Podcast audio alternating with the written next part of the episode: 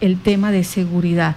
Son muchos y a diario las personas víctimas de hurto a celulares, de hurto a residencias, de hurto a sus automotores, de hurto a, sus pertenencias, a los almacenes.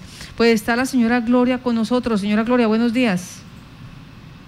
Sí, buenos días a ustedes, señores periodistas. Se dirige uno a ustedes porque realmente es la única oportunidad que uno tiene para expresarse. La inseguridad está terrible en un supermercado, en un parque, en la calle, en la iglesia, en una droguería, ya uno le da terror salir. El otro problema grave que vemos es la prostitución de estas niñas venezolanas. Es una vergüenza verlas en las calles principales de Yopal, casi desnudas, por favor, ¿qué ejemplo le damos a nuestros hijos?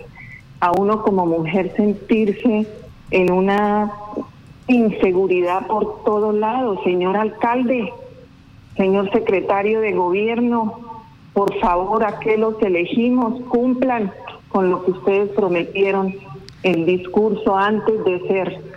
Entonces, por favor, eh, auxilio porque estamos ahogados ya de tantos venezolanos y llegaron a hacer mal. No todos, pero sí la mayoría. Muchas gracias. señora Gloria, Gloria, antes de, que, antes de que se retire, eh, quería preguntarles, cuando ustedes han sido víctimas de estos delincuentes, eh, colocan la denuncia, porque es que es otro fenómeno que tenemos también. Mm, pero ¿para qué si no se hace nada?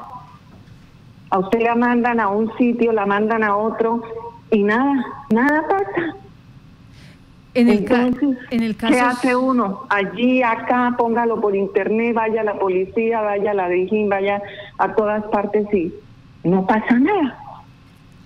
Eh, pues en el caso yo quisiera que nos contara qué fue lo que pasó. Eh, llegué un día a la oficina y me fui a bajar y me llegaron, eh, me fui a subir al carro, salía de la oficina, me llegaron unos como 10 venezolanos a quitarme en el bolso. Yo no me dejé quitar el bolso. En otra oportunidad, en la campiña, salía de la iglesia, se me mandaron, me quitaron el bolso. Y una oscuridad en las calles que uno queda, fui, puse la demanda, hice de todo y no pasó nada. Pero, o sea, sí colocó la denuncia en ese caso, en esa, en esa Sí, claro. En el caso cuando me quitaron el bolso en la campiña sí. frente a la iglesia de la Campina. Ya. Ya la segunda parte, ya para qué sí, ya uno sabe que, que da lo mismo hacerlo o no hacerlo porque no funciona la autoridad, en ninguna parte funciona. Estas entidades no funcionan para nada, qué tristeza. Va, Señora la... periodista, muchas gracias. Me dirijo a ustedes porque es un medio que veo que colaboran en todo sentido. Cualquier circunstancia, ustedes están atentos. Muchas gracias. A usted, muchas gracias por estar en Violeta Estéreo Contacto Noticias a esta hora. Tenemos más reacciones también. Está Jair Cifuentes, oyente fiel de la emisora Violeta Estéreo. Jair, buenos días. Marta, muy buenos días. Muy buenos días a, a todos los oyentes. Marta, esto quisiera que el alcalde ojalá estuviera oyendo esta emisora, esta prestigiosa emisora, para decirle que, señor alcalde, estamos desgastando las autoridades como al gato y al ratón.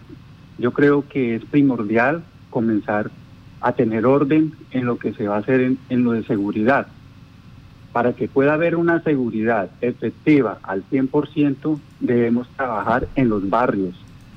En los barrios podemos identificar cuáles son los extranjeros, quién es el que le gusta lo ajeno, quién es el que consume alucinógenos y de igual manera también con las entidades del Estado, el bienestar familiar, los psicólogos, los, la, la defensoría del pueblo, para poder tener un, un orden, para poder tener una carta, una, para poder tener algo preciso y conciso que las autoridades puedan actuar, porque hay muchas familias que tienen sus problemas internos, hay muchas familias que quieren contar sus cosas, que su hijo anda en malos caminos, que este que, que Pepito o Pedrito le gusta lo ajeno y vive en tal parte, así podemos identificar cómo comenzar a proceder. Pero eso es de ir a coger ladrones o ir a coger esto un delincuente y lo soltamos, pero no sabemos a dónde vive. Entonces no estamos haciendo las cosas en concreto como deben hacer. Ahí es donde comienzan los auxiliares a trabajar en comunidad, en, con, con participación comunitaria, donde puedan tener confianza también con la policía para poder tener resultados donde la ciudad podamos tener un poquito más de seguridad y más confianza en las autoridades. Ese es mi aporte, Marta, y, créame que yo trabajé, en, yo trabajé en esas participaciones comunitarias y son muy efectivas para las autoridades también y muy efectivas para nosotros los que habitamos en los barrios.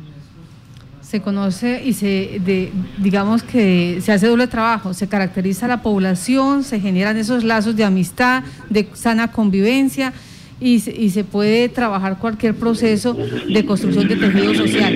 Pues este es el aporte de señor? Esa es la parte fundamental de la seguridad. Si no hacemos eso, no vamos a hacer nada. Ahí es donde comienza la seguridad. De resto no estamos haciendo nada, estamos desgastándonos todos más.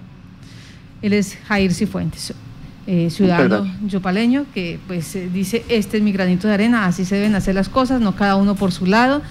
Eh, el autoritarismo no sirve de nada, sino por el contrario, la parte de trabajo social y comunitario.